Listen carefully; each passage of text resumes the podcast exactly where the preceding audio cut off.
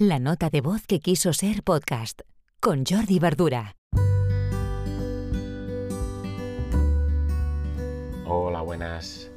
Mirad, si ayer os comentaba mmm, las funciones de un agregador o lector de feeds como Feedly, hoy os quiero compartir una, una herramienta que permite hacer todo lo que hace Feedly, además de publicar de manera automática en redes sociales, que pueden ser redes sociales o las de tu cliente.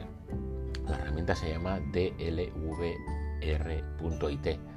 Os dejo mmm, el enlace en la descripción del episodio.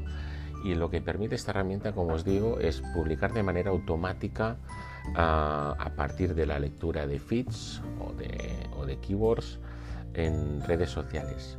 Bien, mm, os lo, comento porque es muy interesante todo lo que sea la automatización, pero también tiene sus riesgos. Mm, dos riesgos o dos, dos premisas a tener en cuenta cuando automatizamos el posting en redes sociales. Uno, que las fuentes, pues evidentemente nos encajen en el mensaje, la seriedad que pueda tener esa fuente para publicarla. Y segundo, el volumen, el volumen de información que se publique en ese, en ese blog, en esa web.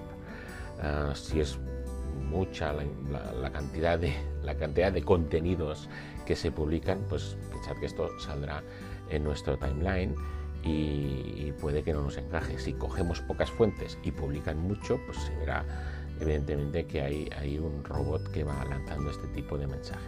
Y también evidentemente hay el riesgo que mmm, salga algún mensaje que no encaje o que no estemos de acuerdo en lo que, en lo que proyecta para nuestra marca o para nuestro negocio.